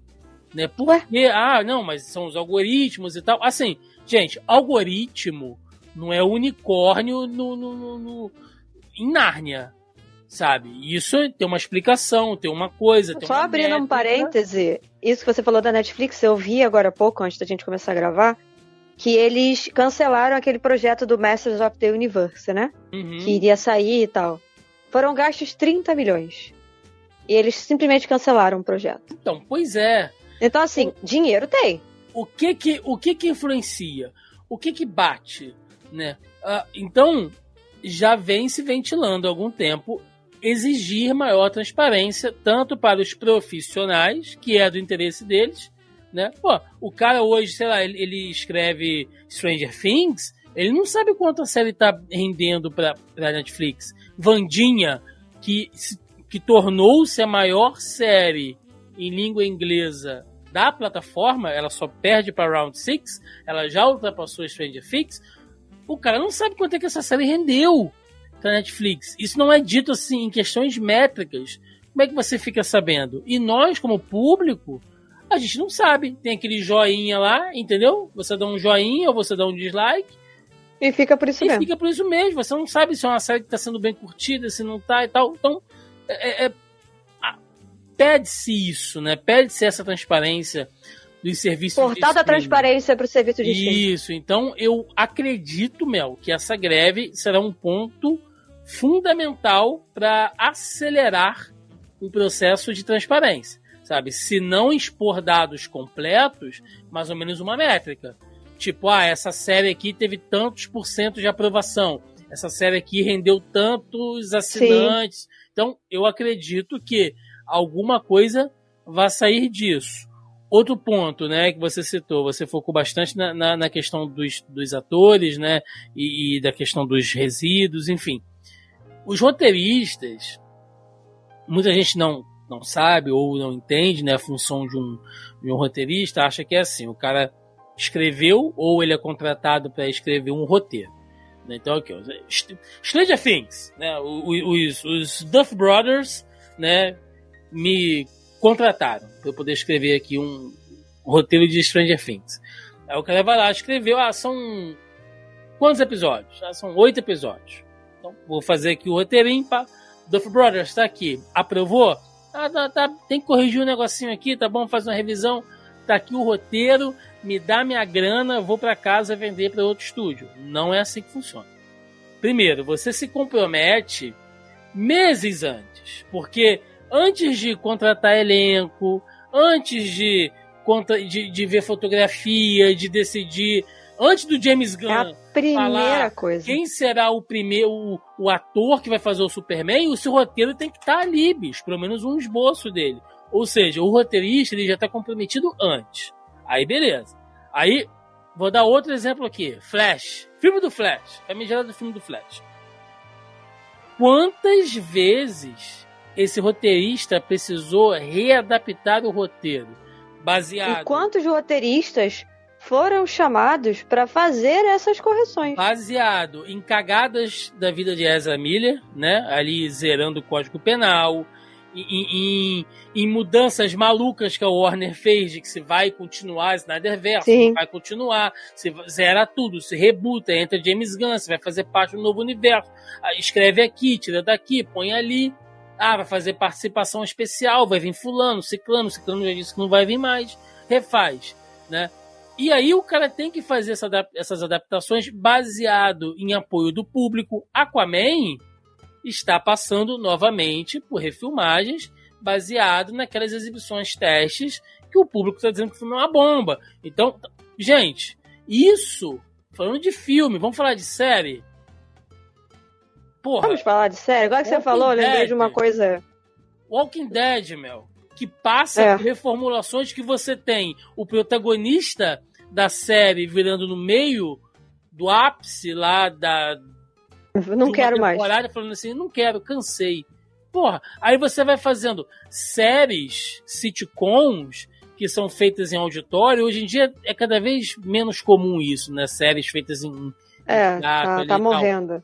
Mas é um formato que o roteirista tá lá sentado, vendo, acompanhando com o diretor, com auxiliar de produção, é, a reação do público. Ó, piadas com, com esse personagem funciona. Então você vai para casa, refaz mais, tira a piada de ciclano, bota mais fala pra esse cara aqui, porque amanhã, 8 horas da manhã, a gente tem que estar tá aqui pra, pra gravar, o roteiro pronto, novo tem que estar tá aqui. Então, Inclusive, essa é uma das exigências, né? Sim. Assim, a, a galera. É todo o né? processo, meu. Não é só escrever, entregar e acabou, não. Eles estão. Não, e uma outra coisa que a gente está falando de transparência também. É... E que a gente está falando disso, não tem como, né? É a lance do dinheiro. Então, assim, se uma série rende milhões, para onde que vai esse dinheiro? Quem que embolsa essa grana?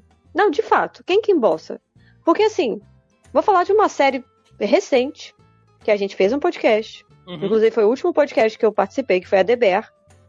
A segunda temporada tá bombando. Eu não assisti ainda, né? Tô para assistir. A segunda temporada tá bombando e o cara que escreveu alguns dos episódios não recebeu nada. O roteirista da série não recebeu absolutamente nada. Sim. Por uma série que é agora líder de audiência. Tá sendo super falada, tá todo mundo comentando. Indicada ao M. Indicada, vários prêmios, vários não sei o que, tá ganhando uma grana. E o cara não tá ganhando nada. Sabe? Então, assim, pra onde que vai essa grana? Porque a gente. E, e, e o foda do streaming, que era uma coisa assim, vamos falar, voltar aqui, só para falar um pouco das reivindicações tá, gente? Só para vocês entenderem quais que são as reivindicações. É, as reivindicações dos roteiristas, né? É, eu não consegui achar a lista ainda, então eu peço desculpas. É, eu lembro que tinha um documento rolando, mas eram muitas e muitas páginas e depois eu acabei perdendo o link desse documento.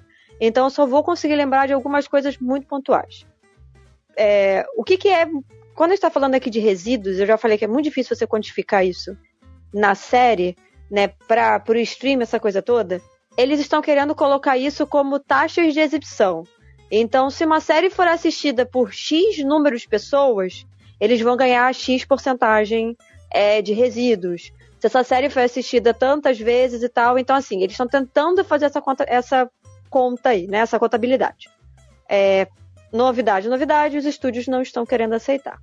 Uma outra exigência dos roteiristas também é eles estarem presentes nessas salas de leitura que o Thiago estava comentando, para poder participar ativamente do processo de, do, do roteiro. Né? Porque, para vocês que não sabem, sempre tem uma leitura inicial do roteiro. E é ali, é nesse momento que você reúne o elenco e o diretor, que tá todo mundo se conhecendo, que você vai fazer o teste de química, que você vai ver se funciona e tal, que é onde eles podem fazer essas alterações de roteiro. Geralmente os roteiristas não fazem mais parte dessa sala. Então, tipo, outras pessoas fazem correções no roteiro deles sem que eles fiquem sabendo.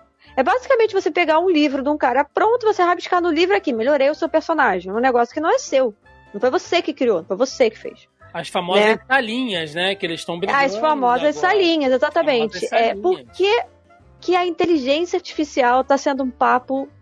Um papo não, perdão. Um ponto tão, tão, tão importante a ser discutido. Porque o que, o que, que os estúdios estão querendo fazer? Os estúdios estão querendo alimentar as IAs com argumentos de filmes. O que, que é o argumento? Em grosso modo, é como se fosse uma sinopse, tá? É, mas não é só isso. Tem toda uma explicação muito mais elaborada que não vale a pena destrinchar aqui. Mas eles estão querendo preencher, alimentar as IAs com os argumentos dos filmes. Né? Por exemplo, o argumento do Flash. Qual é o argumento do, do filme do Flash? O argumento do filme do Flash é que o Barry Allen vê a mãe dele morrer e ele decide voltar no tempo para tentar consertar isso. Isso é o argumento do filme.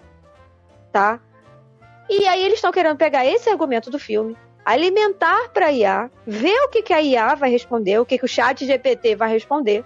Eles vão pegar isso, vão contratar um roteirista pagando 20% só do que ele deveria receber, desenvolve entregar esse argumento pro cara e falar, desenvolve em cima disso daí.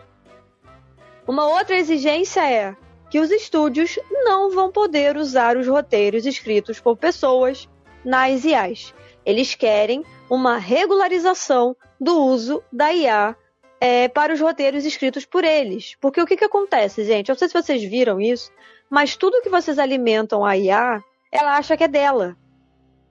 Porque ela não é perfeita. Ela foi feita por seres humanos e os humanos são falíveis. Inteligência artificial também. Tanto é que rolou uma treta aí de professores que foram corrigir TCCs dos alunos e perguntando para a IA: ah, esse TCC é plágio? Foi você que escreveu? A IA falou: fui, foi eu que escrevi. E não tinha sido a IA que tinha escrito aquilo. O aluno jogou o TCC dele, alimentou a inteligência artificial com o TCC e desde o momento que você faz isso, ela come aquela informação para ela e ela passa a achar que aquela informação é dela. Se você pergunta para ela, foi você que escreveu isso? A IA vai virar para você e falar, foi, fui eu que escrevi. Foi ela que escreveu? Não. Mas o que, que aconteceu? Não. Você alimentou ela com aquilo. Então, essa é uma outra exigência dos roteiristas. De que eles não podem usar a IA para reescrever o roteiro. Porque eles não querem que o roteiro seja alimentado, seja posto nas redes. Vá para dentro do algoritmo, né? Entre outras coisas. Eu não preciso nem falar para vocês que a grande maioria o estúdio rejeitou porque eles não querem pagar o valor que essa galera merece, né? Vide o cara da Disney que tem uma entrevista dele, vocês podem no Twitter procurar, só botar lá Bob Iger, que é IGR, Bob IGR, é o nome dele, que ele fala que ah, as exigências são muito reais, estão muito fora da nossa, do nosso mundo, não sei o que, não sei o que lá. Um cara que recebe 24 milhões por ano. E paga 400 dólares para quem escreve o roteiro pro, pro coisa dele. Um outro ponto que eu acho muito importante, desculpa, Thiago, já vou deixar você sim, falar, sim, sim. que é um problema muito, muito sério, é como que eles estão resolvendo essa situação. Que é limando o conteúdo.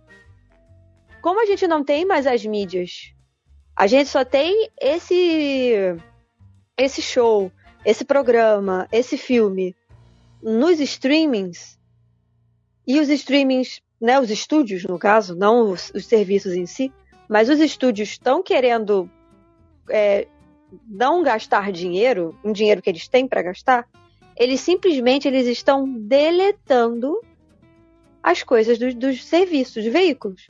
Posso Do puxar veículo, não, um perdão. exemplo aqui? Posso puxar um exemplo? Claro, claro. Willow. Willow, série da Disney, né, que é uma continuação do Willow clássico, faz parte do universo Star Wars. A série saiu, não deu assim engajamento, não deu nada e tal. Mas eu nunca vi, nunca vi a Disney fazer isso, de sumir com o conteúdo. Não é que ela tá lá e ninguém assiste, ela simplesmente sumiu. Pensando e tendo essas informações que a gente tem hoje, Mel, é muito provável, é muito provável que os caras tenham visto assim. Porra, a gente tem aqui um. A gente tem um conteúdo aqui que não tá gerando lucro. Porém, enquanto ele estiver aqui, eu tenho que pagar resíduos para as pessoas que trabalharam nele. Então tira para que eu não tenha que pagar nada. Olha que loucura isso aqui. Cara. Mas é exatamente isso, Thiago. É Olha exatamente loucura isso. E assim, a HBO, a HBO Max fez isso, tá? Porque eu sei que tem uma galera que fala, "Ai, a Netflix é uma merda, eu sou muito mais a HBO Max. É tudo farinha do caralho do mesmo saco. Só isso eu tenho a dizer pra vocês. É tudo dono, um monte de, de, de filha da puta de CEO arrombado ganhando uma grana federal que não quer pagar pra um negócio que eles precisam. Eles precisam do serviço dessa galera. Sabe? Eles precisam, porque eles não sabem fazer porra nenhuma. Ele é empresário. Ele não atua, ele não dirige, ele não produz, ele faz porra nenhuma. Ele não escreve. Às ele precisa do dinheiro merda. dessa galera. E quando vai, faz merda. Aí, tem gente que não deveria participar, sabe? Então, assim, é isso que eles estão fazendo. E uma outra exigência é: eles não vão poder excluir a parada se estiver indo mal. Mas é uma coisa que eles estão fazendo. Sabe? E assim, por mais que as pessoas agora, neste ponto, eu vou defender um pouquinho só a Netflix, é. A Netflix não tira as paradas do catálogo. Já parou pra pensar nisso? É, fica lá. Você tem que garimpar, tu tem que usar aqueles códigos malucos, mas tá lá. não fica cara. visível, É. mas tá lá. Não Certo. fica visível. Mas assim, por exemplo, Quando ela tira, ela avisa. Todas as- Vai tirar. todas não é as de hoje. séries, todas as séries originais, um exemplo, né? Diferente do Willow, que é uma série original Disney Plus, É, cara, loucura. e foi limada do serviço. Loucura. Mas pelo menos a Netflix, todas as séries originais, se você for procurar Orange is the New Black, tá lá. House of Cards, tá lá. Todas as séries originais do serviço estão lá. A HBO Max e a Disney não estão preocupadas com isso. Sabe por quê, gente? Porque a gente vai falar só um taco de serviço. A Netflix não é um estúdio. A Netflix se sustenta por catálogo. É. Foda-se se você gosta do catálogo da Netflix ou não. Não é isso que está sendo discutido aqui. A Netflix é um serviço, não é um estúdio, e eles se sustentam por catálogo. A HBO Max barra Warner e a Disney barra Disney, barra Disney Marvel, eles são um serviço, mas eles são um estúdio. Eles não precisam que as coisas dentro do serviço deles dê lucro ou funcione para eles continuarem fazendo outras séries, para que eles continuem produzindo Sim. outras paradas. Diferentemente da Netflix. O- o- sabe? E é Não, isso é. que tem que, tem que desenhar e a galera, tipo. E de novo, eu não tô defendendo a Netflix, eu tô Não, ilustrando. a, a, a regra do jogo. A mecânica. né? É, como a coisa funciona. E outra coisa ainda que a gente não citou e é muito importante dizer, né, sobre essa questão da inteligência artificial. A gente falou sobre os roteiristas, né, de você escrever diálogos, cenas, enfim, resumos, plots. Você ainda tem a questão dos atores, que, gente, não é viagem, não é coisa de Black Mirror, apesar que Black Mirror tratou isso. E eu repito aqui a mesma coisa que eu falei com a Jéssica quando a gente gravou o episódio de Black Mirror e modéstia parte, acho que ficou muito bom, tá? A gente falou aqui que pra galera. Você não é obrigado a gostar de nada, mas pra quem tá dizendo que essa temporada de Black Mirror não fala de tecnologia, não fala da atualidade, vocês estão malucos. Vocês estão malucos. Eu não assisti. Então, Black Mirror tratou disso, sobre essa questão de inteligência artificial, de produção de conteúdo. E olha só, a gente teve no nosso país, no nosso país eco, o exemplo, né, recentemente, lá do comercial da Volkswagen, com a Elis Regina e tal, que já gerou essa discussão, né? Pô, mas é certo trazer a pessoa morta fazendo uma coisa que talvez ela não fizesse, e aí você coloca ela para fazer um comercial que você, você não sabe que ela faria, e, e, quem é que autoriza, é a família e tal. Tem essa questão ética, que inclusive o Conar, né, até recentemente, eu já acompanhei o caso aí, estava de olho nisso. Ele, eles, a, a própria instituição, né, que o, para quem não sabe, é o comitê que regula, né, a questão ali das uhum. propagandas, é tipo um comitê de ética. Ele não tem uma influência legal sobre a situação, mas desde que existe publicidade aqui no Brasil, eles controlam mais ou menos isso. Uh, se daqui para frente, como pode ser usada essa questão de inteligência artificial? E lá fora é a mesma coisa. Foi se ventilado, né, assim como a Mel falou que levantou essa notícia aí de que eles iam deixar realmente a galera dos, dos roteiristas, que teoricamente é a ponta mais fraca da corda, trabalhar e, e, fazer protesto até morrer de fome, até não ser obrigado, ou, ou melhor, até ser obrigado a aderir a qualquer coisa, porque senão vai passar fome, ventilou-se também, saiu aí, né, mais ou menos aí uhum. certos é, é, boatos, de que uma das propostas da aliança lá dos produtores era fazer o seguinte, remunera então esses caras, paga bem, mas compra o direito de imagem. Para mais tarde você tá gerando. Não tô dizendo assim, Tom Cruise, Mary Streep, cara... não. Atores pequenos que fazem figuração, que faz o atendente da loja, que faz o policial. Essa galera vai virar banco de dados de inteligência artificial.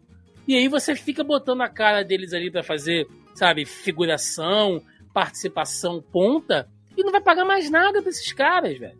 Então eles já estão se pautando em relação a isso. Porque Vou te falar que antes da duvidem, greve. Não duvidem. Muitos atores, e eu vi isso agora, nossa, mas agora eu não vou. Vou ver se eu consigo achar aqui a atriz que eu vi falando sobre isso. Mas era uma atriz de uma série aí, não era uma série pequena, tá? Era uma série conhecida. Só que agora eu não vou lembrar quem que foi, qual era a série falando que eles foram convidados para ir para conversar com o estúdio, apresentaram um contrato novo e eles tinham que fazer full, full body scan, saca? Passar tipo numa máquina de ressonância magnética, tipo, para fazer a leitura inteira do corpo. É. E o estúdio não queria falar para eles por que ele queria a imagem deles inteira de corpo e tal, para que, que eles iam fazer aquilo se o produto já estava pronto, para quê, para quê, para quê. E aí estourou-se que, olha, eles estão querendo fazer de fato isso para alimentar a IA para não ter que ter mais atores. Porque aí se ele quiser contratar, sei lá, o Thiago foi lá, assinou um contrato, o cara foi lá, fez o, o esquendo, o escando o corpo do Thiago inteiro, pagou uma vez só e o Thiago nunca mais vai ver, porque ele vai pegar a imagem do Thiago e vai usar para todos os outros filmes usando IA, porque ele tem um corpo inteiro, Sim. então ele pode fazer o que quiser, entendeu? E se a gente for dar mais uma viajada aqui, Mel, a gente não sabe Estamos falando isso no ano de 2023, né? A greve acabou de começar, então tá tudo muito novo. A gente não sabe o dia de amanhã, como as coisas estão cada vez mais rápidas, e nem a, a, a força de produção né, dessa, das grandes indústrias, das big techs, Cara, não me espanto se daqui a uns anos, tá, gente? Desculpem aí pelo se eu tô viajando muito, mas sei lá, começar a aparecer artistas pura. Eu, eu tenho falado isso há algum tempo, lá nas nossas lives de quinta-feira, quando a gente comenta sobre o tema. Você não vai começar, meu, a aparecer artistas puramente digitais, entendeu? A Warner vai lá e fala assim: não, Sim. agora a Warner tem aqui. Já tá essa discussão Zeca mesmo. Warner. O Zeca Warner, ele é um ator inteiramente digital, ele vai participar em vários filmes e ele é exclusivo da Warner. Mas ele não existe, ele, ele, ele, ele é tipo a, a Lu da Magalu, ele é tipo o Baianinho das Casas Bahia, sabe? Ele, ele é um avatar. Ele não existe. E esse cara pode ter a minha cara, pode ter a sua cara, porque a gente alimentou as inteligências artificiais com isso, e aí você pode achar super legal. Desculpa. Nossa, tem um ator da Warner Digital que é a minha cara. Nossa, caramba, nossa, que legal. Mas tu não vai receber um puto por isso, esse cara vai estar tá financiando uma grana tremenda. Então, velho, é uma coisa a se pensar. Eu acho que muita água ainda vai rolar. E eu queria, Mel, se você não tem mais outra coisa a acrescentar, que você desse assim considerações do que vem aí, né? Que acho que foi importante o nosso papo aqui para a galera entender o momento atual. Ah, eu vou ouvir esse podcast. Talvez se você estiver ouvindo esse podcast um ano depois de quando a gente gravou, ele pode estar atual ainda, porque essas discussões podem estar presentes ainda. Então, eu acho importante para a gente entender esse momento. É importante para entender o que já se passou, o que vem sendo uma luta, uma briga constante dentro desse meio profissional até hoje, né? E essas revoluções todas. Então, é importante. E eu queria suas considerações finais aí do que, que você acha no que vai dar, se vai durar 100 dias, igual foi a de 2007, se vai durar 150 dias, igual foi a dos anos 60. O que, que você acha que vai dar disso? Olha, Tiago, eu acho que, para começo de conversa, só fazendo um parêntese, uma coisa que a gente não falou aqui, mas assim, hum. é, as produções vão atrasar. E foda-se, tem que atrasar. Como eu falei lá no início do podcast, greve tem que ser disruptivo. Então tem que incomodar. Então, se você tá incomodado que a sua série, que o seu filme não vai sair e tal, ótimo. Isso quer dizer que a greve está surtindo efeito e que as pessoas estão incomodadas, porque tem que ficar incomodado. Porque tem gente que não está conseguindo ter dinheiro para pagar o seguro de saúde para poder ir no médico. Então, assim, você no conforto da sua casa, para ver a série, você tá incomodado que você não vai conseguir ver aquilo, desculpa, foda-se você. Tem gente que tá passando dificuldades médicas, dificuldades financeiras, que não tá conseguindo comer, porque o Zequinha não pode ficar sem o episódio dele de Game of Thrones, sei lá, de Casa do Dragão, de não sei o que, não sei o que lá.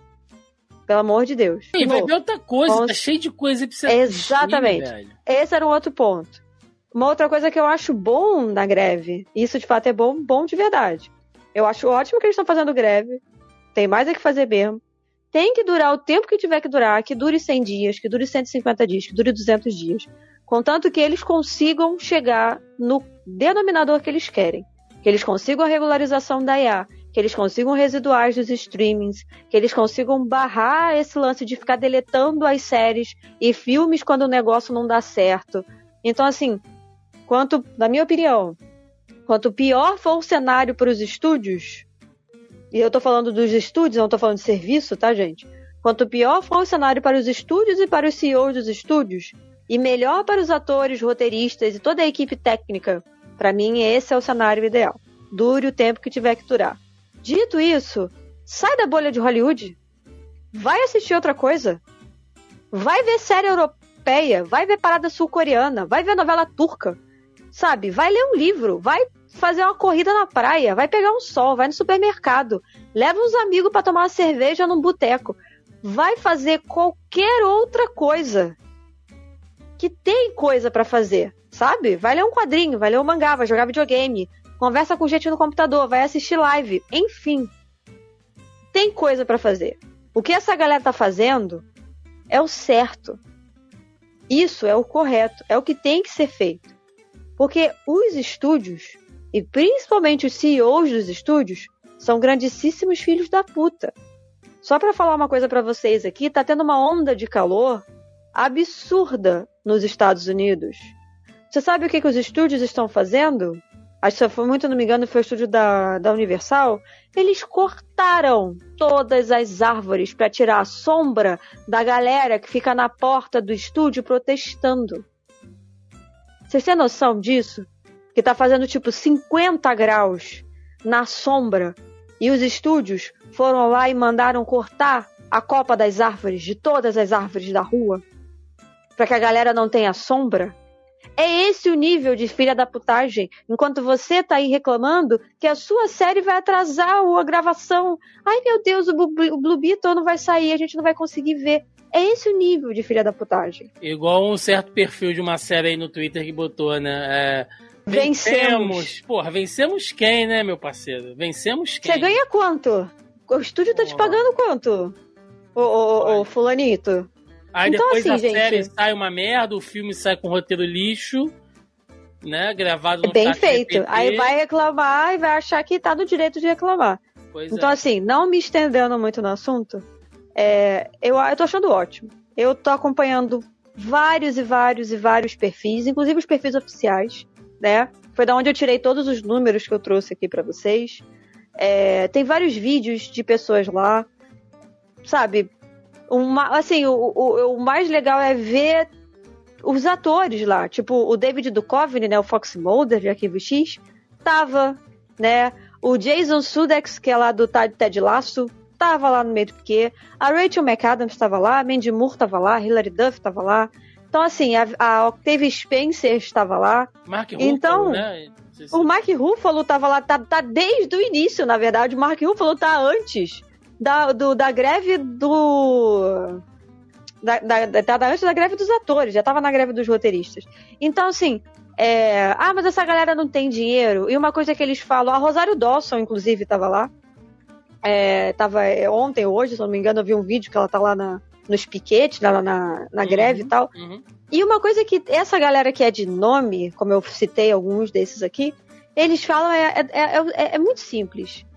Assim, eu consegui. Eu cheguei em algum lugar. A Rosário Dawson fala uma coisa muito importante que é: se eu tô aqui, é porque alguém lá atrás brigou para que eu conseguisse os meus resíduos agora e não passasse a minha vida inteira comendo só miojo. Então eu tô aqui para brigar para que daqui a alguns anos uma outra pessoa consiga chegar no mesmo lugar que eu cheguei. Exato. Porque é uma classe unida, eles estão unidos. Por mais que muitos ali tenham uma condição de vida, nem muitos, né? Porque se 87% não tem, então tipo 23 só? Nem Pois é. 23, 13, né? 13. É. 13%. 13% tem seguro de saúde. E esses 13%, que provavelmente são os 13% de renome, estão lá para brigar. Sabe? Para brigar pelos outros, para que os outros tenham direito. Porque a gente tem que entender, quando eu te falei de novo, já para fechar o assunto. Quando eu falo em consciência de classe, gente, sozinho ninguém vai para lugar nenhum. A gente precisa se ajudar, a gente precisa entender o problema do outro, a gente precisa, principalmente quando a gente está nesse meio, um tem que ajudar o outro. A minha avó sempre falava: uma mão lava a outra e as duas lavam o rosto. É exatamente isso que tem que ser feito. Se você só ficar na sua bolha, se você só ficar no seu umbiguismo, ai a minha série, ai o meu filme, ai não sei o quê, mano, você não vai evoluir como ser humano, sabe? Eu só sinto muito por você. É isso. Vamos lá, vamos pro encerramento então. Vambora!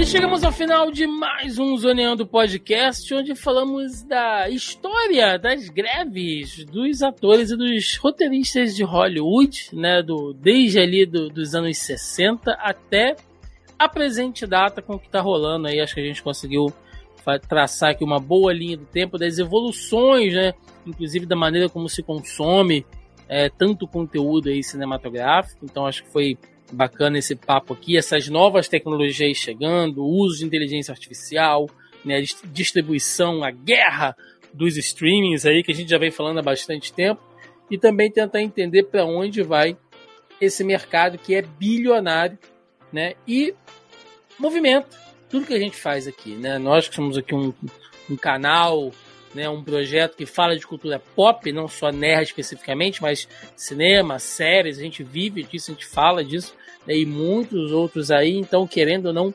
impacta todos nós. Então é isso. Melissa Andrade, pra gente fechar seu momento aí, recadinhos, japaz, o que, que você tem pra galera?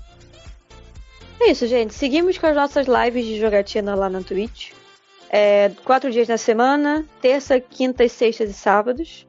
Às vezes eu abro live domingo, né? Mas nunca abri uma live segunda-feira, porque, pelo amor de Deus, eu odeio segunda-feira, né? Sou síndrome do Garfield. Mas é isso, estamos jogando joguinhos variados. Essa- esses últimos dias eu testei várias demos de jogos que vão sair ainda esse ano ou pro ano que vem, né? Que vão chegar na Game Pass ou não. Então é isso, a partir das nove da noite, tô lá na Twitch. É, estou fazendo alguns conteúdos pro TikTok também, falando, fazendo resenha, né? Fazendo resenha não, mas fazendo review dos Boa. jogos, né? Reviews curtos aí dos jogos que eu faço. Que eu tô jogando, no caso, não, não que eu faço o jogo, mas enfim, as lives que eu faço do jogo, aí eu faço review, né? É, das chaves dos jogos que eu ganho, ou algum outro jogo que eu acho interessante, é, começo a divulgar. Tá um pouco parada aí a produção, porque eu tive uma inflamação no dente, então, tipo, fiquei aí umas três semanas sentindo uma dor absurda. Então eu espero essa semana conseguir voltar aí com a produção de, de conteúdo certinho. E é isso, tô com foco aí nos jogos e tal. E tem a outra treta, né, pra gente resolver de da Microsoft, da Sony, eu amo essa briga. Então é isso, se vocês quiserem saber a minha opinião sobre isso e outras coisas, estou aí nas redes sociais, em todas, agora eu posso falar isso. Estou em todas as redes sociais, na, no thread, eu tô no Blue Sky. Tamo lá, Twitter, Instagram, TikTok, tudo é tudo a mesma coisa. Arroba ItsMelissaBZ. Eu tô em todas, gente. Eu tô literalmente em todas agora. Posso falar isso? Tô em tudo. Maravilha, maravilha. Gente, recadinhos de sempre, né? Lembrando mais uma vez que você pode acompanhar aí, seguir, ouvir e assistir o Zoneando Podcast em diversas plataformas. Né? Estamos aí nas principais plataformas e agregadores e aplicativos de áudio digital. Então você pode nos ouvir pelo Spotify, pelo Deezer, pelo Amazon Music, pelo Castbox, Pocket Cast, Google Podcast, Amazon, Amazon, Amazon já falei, Apple Podcasts, enfim, cara, onde você quiser, onde houver aí uma plataforma, um agregador de podcast, nós estaremos por lá. É só procurar pelo Zoneando Podcast que vocês nos encontram é muito importante, né, onde quer que você nos ouça também, que você nos avalie, principalmente no Spotify. Né, se você escuta a gente no Spotify, vai lá, dá as estrelinhas lá pra gente, ajuda a gente. Lembrando que nós reunificamos o nosso feed, né, que estava separado, então a gente acabou perdendo aí algumas métricas, algumas avaliações. É muito importante que vocês nos ajudem aí nessa, nessa reconstrução aqui, então, mesmo que você tenha uma conta no Spotify que você não use direito, mas se você puder, vai lá, curte lá, ajuda a gente, tá bom? Que é muito importante. Além disso, estamos também no YouTube, né? Se você gosta de assistir, ver aqui as nossas faces, nossas expressões, a gente dialogando, ou se você também ouve podcast pelo YouTube, eu às vezes faço isso, né? Alguns podcasts aí que eu é, ou programas de entrevista. Então, às vezes eu fico só ouvindo pelo YouTube, fazendo outras coisas. Você pode fazer isso também. Vai lá no nosso canal do YouTube, onde você terá a nossa playlist do Zoneando Podcast, com diversos episódios, pelo menos do que a gente começou esse ano, né? Esse ano a gente começou com essa proposta aí de trabalhar com vídeo. Então, vai lá e você encontra os nossos programas também, dá o seu like, comenta, se inscreve no canal que fortalece a gente demais. Além disso, estamos nas demais redes sociais, estamos no Facebook, tanto na nossa página como no nosso grupelho do Zoneando Podcast no Facebook. É só você procurar por Zoneando Podcast que vocês nos encontram ou vai lá no nosso site no zonae.com.br, na postagem do podcast, logo abaixo ao player tem um link para você entrar e lá você consegue trocar ideia diretamente comigo, com a Melissa, com o Joaquim, com o Marcos, com todo mundo que participa aqui com a gente, com os amigos, tá bom? Vai lá, divulga seu trampo também. Todo mundo é muito bem-vindo, gente. E estamos também no Twitter, no Instagram e no TikTok, que agora eu vou voltar a fazer meus videozinhos do TikTok, porque eu deixei meu celular cair, meu, e ele bateu com a câmera na, na, na, na, quina da calçada. Caralho, Thiago. Não basta quebrar, não. Ele tem que esmigalhar a câmera, né? Então eu fiquei sem, mas agora estou aqui com um aparelho novo, né? Então agora eu poderei voltar a fazer aí os videozinhos lá pro TikTok. Por isso que eu dei uma parada também. Gente, é isso. Muito obrigado quem curtiu a gente até aqui, assistiu, ouviu. Deixa nos comentários aí a sua opinião. O que, que você acha que vai dar nessa treta toda da greve dos atores, dos roteiristas, né? na, na briga entre as guildas e a aliança né? Deixe e mais ainda, comenta aí. pra gente o que, que vocês sabiam, o que, que vocês não sabiam. É, pois é, pois é. Muito rolê aí pra gente entender e pra gente continuar aprendendo e trazendo mais informações para vocês aqui também. Tá bom, galera? É isso, ficamos por aqui. Até semana que vem. Um abraço e até mais. Valeu! Tchau, tchau, gente.